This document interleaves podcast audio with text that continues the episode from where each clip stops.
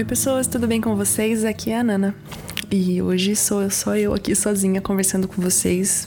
É, eu queria trazer para vocês uma, uma coisa que tem, que tem sido muito frequente na, no meu relacionamento com Deus, algo sobre o qual eu tenho meditado bastante. É, novamente, já aviso aqui, eu não, não preparei roteiro, eu queria mesmo que essa conversa de hoje fosse, fosse assim, sabe, mais livre. É, eu até abri um, um arquivo aqui para escrever o roteiro de hoje, eu coloquei só o título, e aí eu fui orar para gravar esse episódio. E eu senti de, de ser honesta aqui com vocês, numa conversa mesmo tranquila e, e, e bastante, com bastante sinceridade. É, eu escrevi até um texto no meu Instagram pessoal há uns dias falando sobre um pouco sobre isso, sobre o que tem me constrangido, né? Aquilo que a palavra tem, tem confrontado em mim e o que eu tenho recebido do Senhor diante desse confronto. Ah, acho que vocês já estão um pouco cansados de me ouvir falando sobre idolatria aqui, mas é, eu não tenho muito para onde fugir, assim, desde 2018, mais ou menos, quando eu comecei a estudar sobre esse tema. Eu me vejo sempre voltando para ele, assim, percebendo que talvez esse seja o maior problema da, da, da, nossa vida cristã, assim, da, da, nossa vida. Eu acredito que a idolatria é a raiz de todos os nossos outros problemas, de, de todos os nossos outros pecados. Então, eu sempre acabo voltando para ela quando eu percebo que muitas vezes eu estou me colocando no lugar de Deus. Eu sempre falo aqui que a gente vira e mexe, coloca outras pessoas, outras coisas no lugar de Deus, mas hoje eu tô aqui para assumir para vocês o como idólatra de mim mesma eu sou. Eu passei por muitos. Eu tô conjugando isso no passado como profecia, tá? Mas eu passei por muitos anos de auto-rejeição. E, e auto-rejeição também não é nada além de uma forma de idolatrar aquilo que eu penso de mim mesma. Então, quando parece que é um ego muito diminuído, na verdade, não. É um ego tão grande que, por mais que pense mal de si mesmo, a minha opinião é a que vale. E por longos anos da minha vida foi difícil até eu aceitar e entender a graça de Deus sobre a minha vida. Faz, faz bastante tempo já, graças ao Senhor, que eu consegui compreender a obra do Senhor, o amor dele que não depende de mim, mas para uma pessoa que passa tempo demais pensando mal que seja de si mesma quando ouve sobre a graça de Deus, tem um pouquinho de, de conflito ali, né? E esse hábito que eu tenho de sempre valorizar mais a minha opinião a respeito de mim do que aquilo que Deus pensa a respeito de mim, acaba trazendo muitos conflitos para minha jornada com o Senhor, para o meu relacionamento com Ele, para o meu relacionamento com as pessoas ao meu redor. E a realidade é que eu preciso aprender a parar de olhar para mim e olhar mais para o Senhor.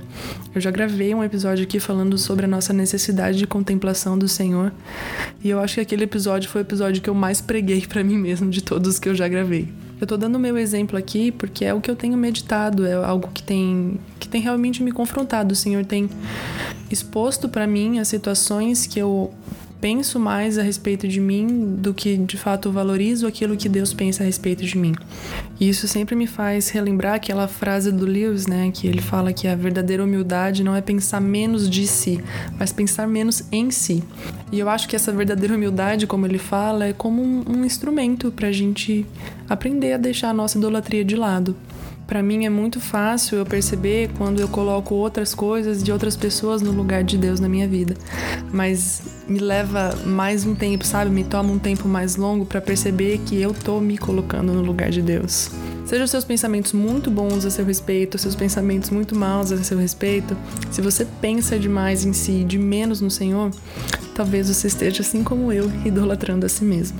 Mas diante de todas essas situações em que o Senhor tem me exposto, o quão idólatra eu tenho sido, Ele tem colocado no meu coração a certeza de Sua imutabilidade. Ele tem me lembrado muito daquele versículo de Tiago 1 que diz: Toda boa dádiva e todo dom perfeito vem do alto, descendo do Pai das luzes, em quem não há mudança nem sombra de variação.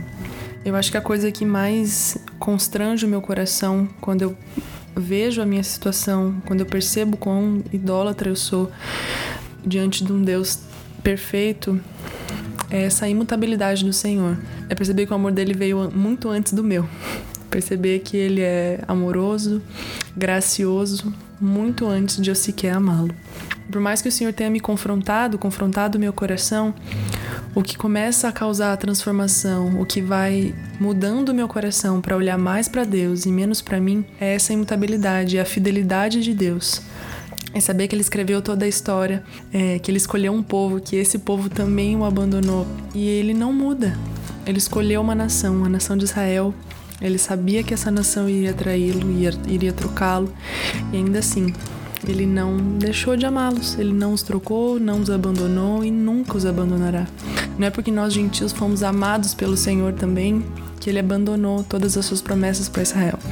Se nele não há mudança ou sombra de, de mudança, ele nunca vai mudar, ele nunca vai deixar de escolher um povo que ele já escolheu. E saber disso, saber que a fidelidade de Deus sempre esteve presente, do primeiro versículo da Bíblia até o último, é o que tem constrangido meu coração e tem causado a transformação na minha vida. É o que tem me feito olhar para mim com outros olhos, não olhar mais para mim como Deus de mim mesma, mas com os olhos do Senhor a respeito de como Ele me ama e como eu preciso amá-lo com tudo aquilo que eu sou, como eu preciso contemplá-lo todos os dias até que eu não tenha mais vontade de olhar para mim, até que os meus olhos estejam completamente entregues e devotos ao Senhor, a ponto de eu não olhar mais para mim, não ter olhos mais para mim. E para mim isso funciona meio que quase como um ciclo, né? Eu contemplo o Senhor e aí eu entendo a sua fidelidade. Entendendo sua fidelidade, eu contemplo mais. E aí eu entendo mais a sua fidelidade, aí eu contemplo e contemplando, eu entendo mais. Essa é a jornada do conhecimento do Senhor, né? Uma jornada de transformação nossa diante da contemplação de quem Ele é nós vamos sendo transformados conforme a palavra vai nos iluminando, nos expondo e nos confrontando. E por mais que doa, por mais que seja difícil deixar a idolatria do nosso coração, conforme a gente vai contemplando e olhando, voltando os nossos olhos para o Senhor, a nossa vida vai sendo transformada. Eu acredito que esse é o processo pelo qual a noiva passa ali preparando seu vestido, bordando as suas vestes para o casamento com o cordeiro no final. Bom, é isso. Eu acredito que ser lembrada da fidelidade imutável de Deus tem mudado a minha vida, tem confrontado o meu coração que só olha para si mesmo. E eu acredito que isso pode transformar a vida de você que também está aí me ouvindo. Bom, depois de tanto falar aqui a respeito sobre a fidelidade e a graça de Deus, eu tô um pouco emocionada, como sempre, e eu vou terminar de gravar isso aqui e orar. e eu recomendo que vocês façam o mesmo. Eu tinha uma página com os amigos no Facebook que chamava Hora e Depois de Ler, que a gente escrevia textos. E a intenção era que as pessoas orassem a respeito daquilo que elas leram nos textos. Hoje eu queria deixar um Hora e Depois de Ouvir para vocês. Então, se você puder orar a respeito da, da graça do Senhor, agradecer pelo seu amor e sua fidelidade que não, não vão passar. Faça isso. Então é isso, gente. Até o próximo episódio. Um beijo e um queijo.